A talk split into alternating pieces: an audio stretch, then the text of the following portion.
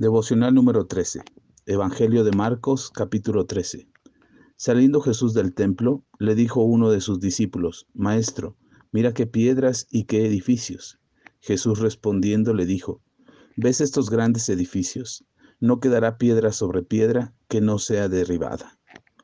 Y se sentó en el monte de los olivos frente al templo, y Pedro, Jacobo, Juan y Andrés le preguntaron aparte, Dinos, ¿cuándo serán estas cosas? ¿Y qué señal habrá cuando todas estas cosas hayan de cumplirse? Jesús respondiendo les comenzó a decir, Mirad que nadie os engañe, porque vendrán muchos en mi nombre diciendo, Yo soy el Cristo, y engañarán a muchos.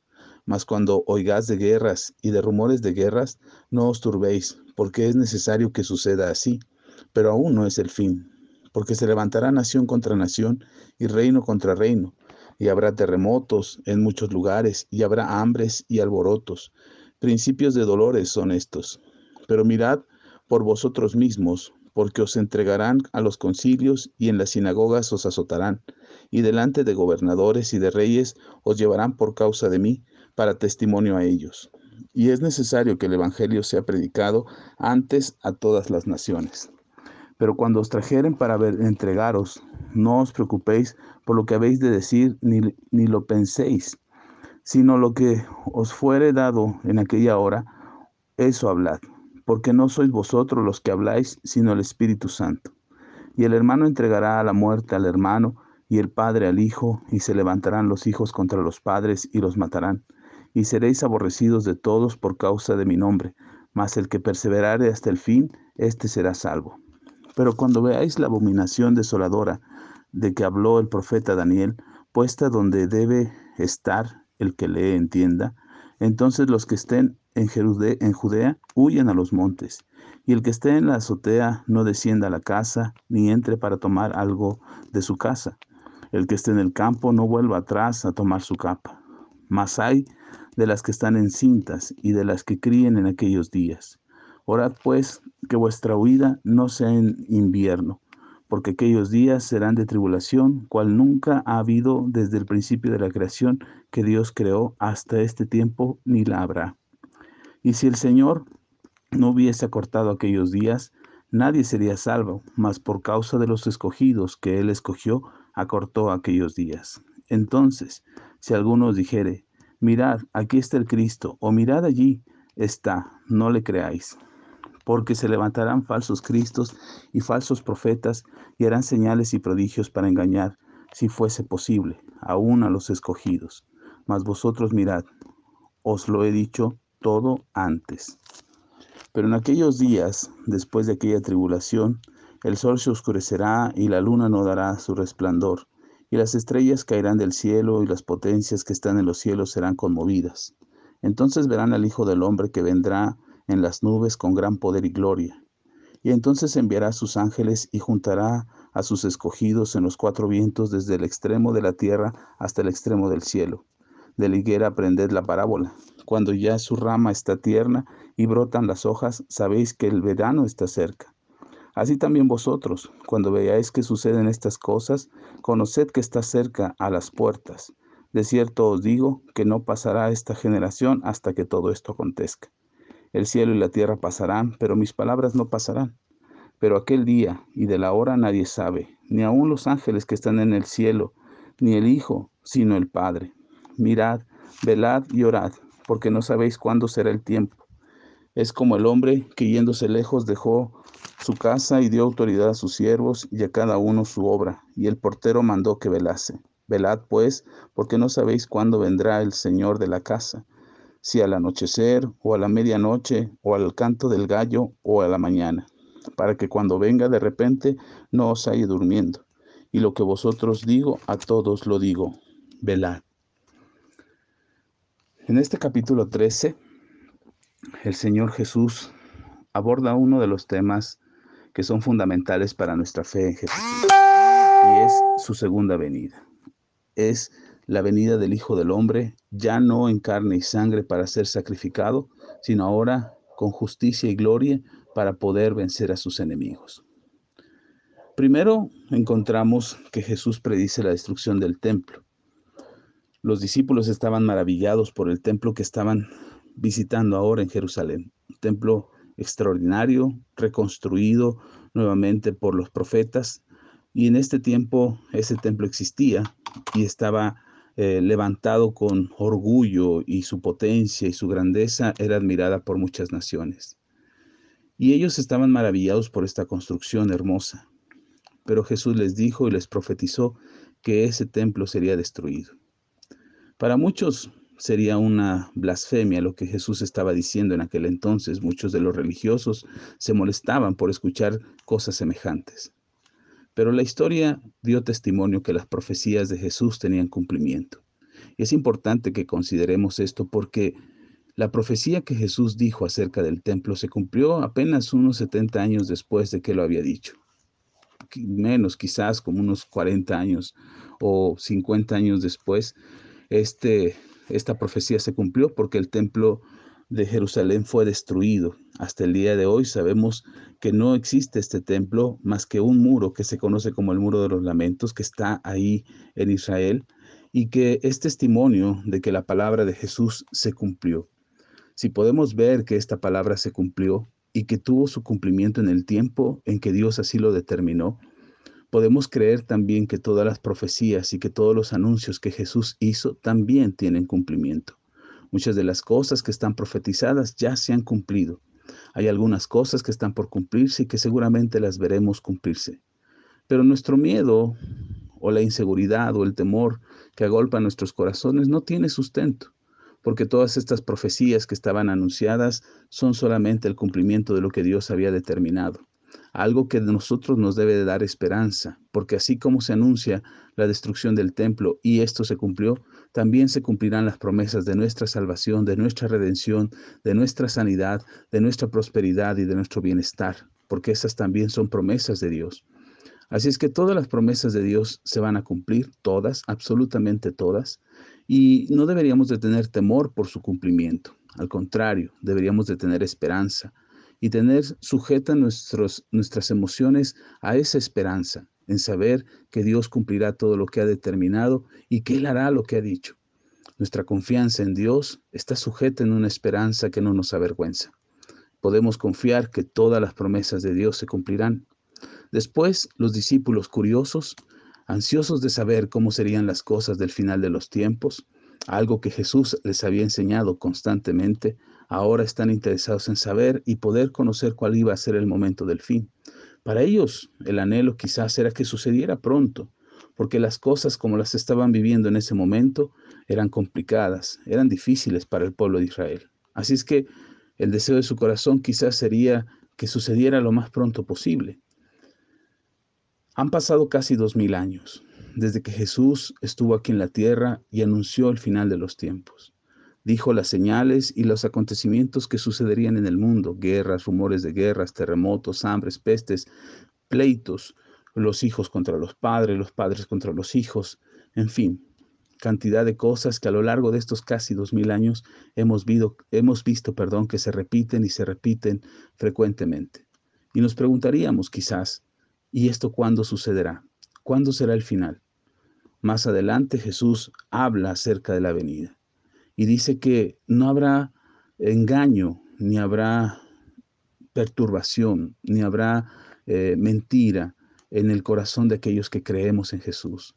La certeza de nuestro corazón tendremos la seguridad de saber y entender cuando nuestro Señor vuelva. No habrá confusión para nosotros, pero es importante lo que dice Jesús, que estemos pendientes para no ser engañados que vigilemos atentos, que velemos con atención para que lo que suceda a nuestro alrededor, aquellos falsos cristos, aquellos falsos profetas que se levantan y anuncian y dicen, aquí está, por allá está, está sucediendo, este es el momento, o la tal fecha va a pasar. El Señor Jesús dice que no nos dejemos engañar, que seamos vigilantes, que estemos atentos, que oremos, que estemos velando. Estar velando es estar vigilante, es estar atento, es estar despierto. Creo que el Señor nos ha dado la sabiduría la inteligencia para poder discernir cuándo son los tiempos. Hoy podemos escuchar en las redes sociales y en el Internet cantidad de voces que anuncian que este es el fin, que este es el final, que el final llegó, que Jesús está a la puerta, que es más pronto que antes. Y por supuesto que estamos seguros que estamos más cerca de su venida que antes. Por supuesto, han pasado casi dos mil años en que las cosas se han venido cumpliendo cabalmente de lo que nuestro Señor anunció. Pero no deberíamos de tener temor, no deberíamos de estar asustados porque las cosas se están complicando o porque el mundo se está volviendo difícil, que hay violencia, que hay guerras, que hay pestes, que hay hambres. Ahora mismo estamos sufriendo una pandemia a nivel mundial que tal parece ser que es el final de los tiempos. Si así fuera, si este fuera el final de la historia de la humanidad, para nosotros, para los que creemos en Jesús, para los que tenemos puesta nuestra esperanza en Dios, no debería generarnos temor. Al contrario, debería de generarnos esperanza, porque todas las promesas de Dios se cumplen y entre ellas nuestra salvación y vida eterna. Y no solo la nuestra, también de los que amamos, de aquellos que son nuestros, que son nuestra sangre, que son parte de nosotros, por los que estamos orando, por los que estamos pidiendo, por aquellos que eh, por la promesa de Dios también alcanzarán salvación. No debemos de tener miedo por lo que acontecerá en los, final, en los tiempos finales. Debemos de tener una esperanza y una confianza en Dios de que seremos salvados, que tenemos redención, que Jesús viene por nosotros y nos llevará a la eternidad de su presencia solo por su amor y por su misericordia derramada por nosotros en la cruz del Calvario para darnos esa eternidad gloriosa que el Señor ha prometido para los que le aman. Es verdad que los tiempos son difíciles, es verdad que el mundo está complicado, es verdad que todo pinta y que todo parece ser que ahora sí, que ahora sí es el final. Pero ¿por qué vivir con miedo? ¿Por qué vivir asustados? ¿Por qué vivir eh, apesadumbrados, oprimidos, desesperados por lo que está sucediendo? Cuando nuestra esperanza está en esa vida eterna, cuando nuestra esperanza está en aquello que Dios ha prometido, incluso en la redención en este mundo, en las cosas que podremos disfrutar antes de su venida nuestra sanidad, nuestro bienestar, nuestra salud, nuestra prosperidad, la salvación de los que amamos, nuestra familia, nuestro esposo, nuestra esposa, nuestros hijos y los hijos de nuestros hijos también alcanzan esa promesa de salvación. Cuando dice el Señor que estemos vigilantes, que velemos, no solamente se refiere a estar despiertos durante la noche con insomnio porque nos vaya a sorprender en la noche, de hecho, el Señor Jesús dice, no sabemos si será de noche, de medianoche, al amanecer o por la mañana. No sabemos en qué momento vendrá el Hijo de Dios en gloria y poder para la redención de su pueblo. No sabemos cuándo será, pero tenemos que estar vigilantes, atentos, para no ser engañados, porque muchos nos dirán y nos anunciarán cosas que queremos oír, que nuestros oídos están desesperados por escuchar. Pero la palabra certera y la palabra segura es lo que el Espíritu Santo nos dará testimonio a nuestro propio espíritu. El Señor Jesús dice, será el Espíritu Santo. El Espíritu Santo que está en vosotros, Él les va a hablar, Él les va a decir. Con esa certeza y con esa confianza podemos creer que el Espíritu Santo que está en nosotros nos va a dar la seguridad de cuándo es el tiempo, de cuándo es el momento, de cuándo sucederán las cosas que Jesús anunció y que nosotros sin ningún temor con mucha confianza, con mucha fe y mucha esperanza, sabremos que ha llegado el tiempo, porque el Espíritu Santo nos da testimonio. Así es que, sin ningún temor, sin ningún miedo, a pesar de cómo están las cosas en el mundo, nuestra confianza está en que Dios redimirá las cosas, que todas sus promesas se cumplirán y que su bendición está sobre nosotros. Somos sus hijos, somos hijos suyos. Él nos ha escogido y hemos, hemos sido alcanzados por su gracia y su poder para ser salvos. No vivamos con miedo, no vivamos con incertidumbre. Además, no tenemos el control de nada. El único que tiene control de todas las cosas es Dios. Y el que sabe todos los tiempos y sabe todos los momentos en que han de acontecer todas esas cosas profetizadas y todos esos acontecimientos que parecen calamitosos, pero que en realidad son señales de que Dios es real, de que Dios es justo, de que Dios es verdadero, entonces nosotros no deberíamos vivir con miedo, debemos de vivir con esperanza y fe con una confianza clara de que somos hijos, que somos salvos, que el Señor nos ha redimido.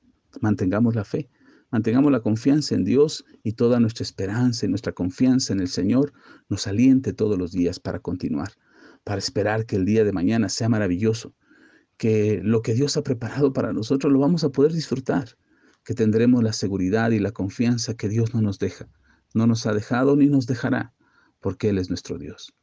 Con esa confianza y esa esperanza, miremos el mundo.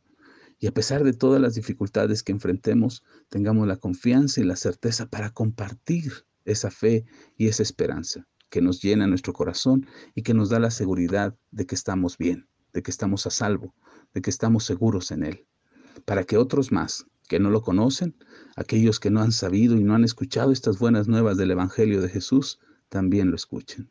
Somos nosotros esa luz que se pone sobre la mesa, porque en medio de un mundo tan oscuro y tan terrible, nosotros podemos brillar y darle luz a toda la gente que la necesita, para que ellos también alcancen salvación.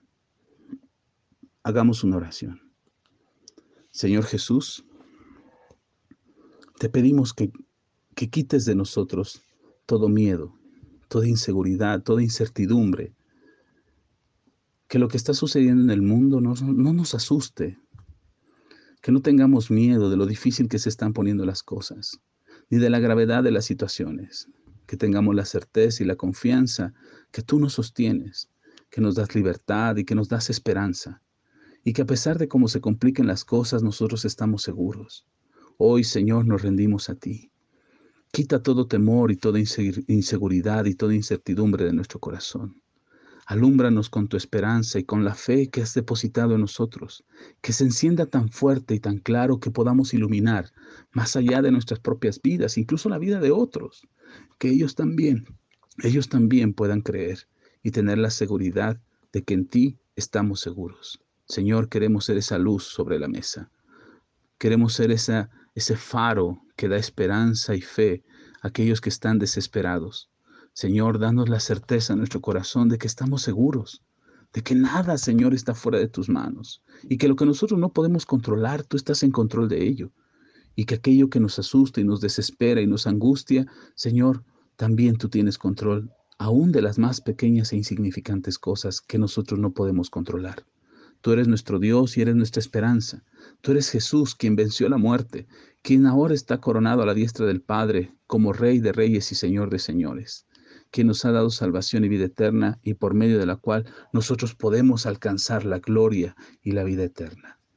Gracias Señor, porque tú eres nuestra esperanza y nuestra esperanza no nos avergüenza.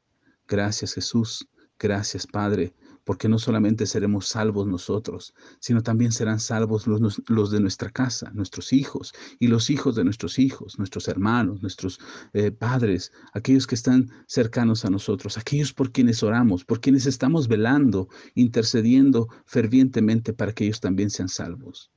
Queremos anhelar la vida eterna, que sea un anhelo de nuestro corazón, no sea un sueño o una quimera o una ilusión, que entendamos con claridad lo que esto significa para que anhelemos la eternidad contigo. Esa es nuestra esperanza y es nuestra confianza. No queremos vivir una ilusión de una eternidad, de una vida después de la muerte. Queremos tener esa certeza. Queremos tener la seguridad de que en ti estamos seguros. Gracias, bendito Padre. Gracias por esa esperanza y esa fe que nos alienta, esa fe que nos da certeza. Y sobre todo, Señor, Gracias porque todas tus promesas se cumplen en nosotros. Todo lo que has profetizado, todo lo que has anunciado en tu palabra, tiene cumplimiento. Incluso nuestras bendiciones. Gracias Señor Jesús. Gracias Padre Eterno. Gracias Espíritu Santo por hablar en nuestro corazón y hacernos entender y saber cuándo es el tiempo y cuándo es el momento de las cosas. Confiamos en ti y en ti estamos seguros. En el nombre de Jesús. Amén.